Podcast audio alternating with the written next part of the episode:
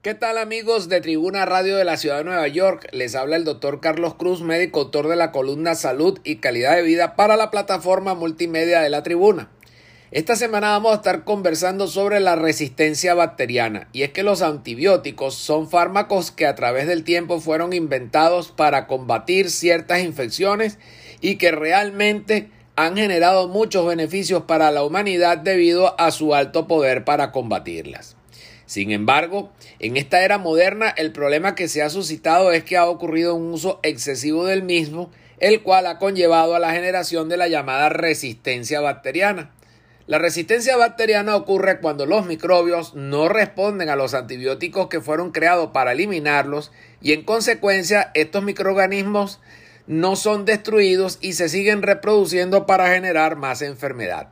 En los Estados Unidos, la resistencia bacteriana a los antibióticos es uno de los problemas de salud pública más graves que hay y que conlleva no solo a que una simple infección se pueda transformar en enfermedad, sino que también impulsa a crear nuevos antibióticos más potentes y por supuesto más costosos.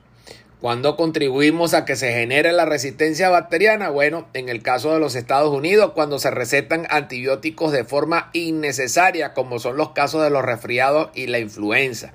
Y tenemos el dato que según el CDC en el país se emiten 47 millones de tratamientos con antibióticos de forma innecesaria, lo cual representa también un gasto multimillonario para la población y el gobierno federal.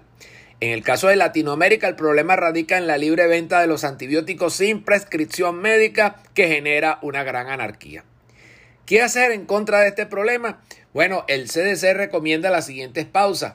1. Limpiezas de las manos regularmente, cubrirse la nariz y la boca en caso de estornudar o toser, quedarse en casa de reposo si está enfermo y póngase las vacunas recomendadas como la vacuna contra la influenza. Como moraleja de lo anteriormente comentado, debemos decir a nuestro público que solamente use antibióticos cuando sea necesario y no exija a su médico tratante que le recete antibióticos aún no necesitándolos, pues a fin de cuentas quien estudió medicina es su doctor y él está totalmente capacitado para decidir cuándo se debe prescribir este fármaco. Para los que necesiten alguna orientación adicional sobre la materia, Pueden hacerlo comunicándose con el CDC a través del teléfono 800-232-4636. Repito el teléfono del CDC 800-232-4636 o a nuestro correo electrónico tusaludhispana.gmail.com.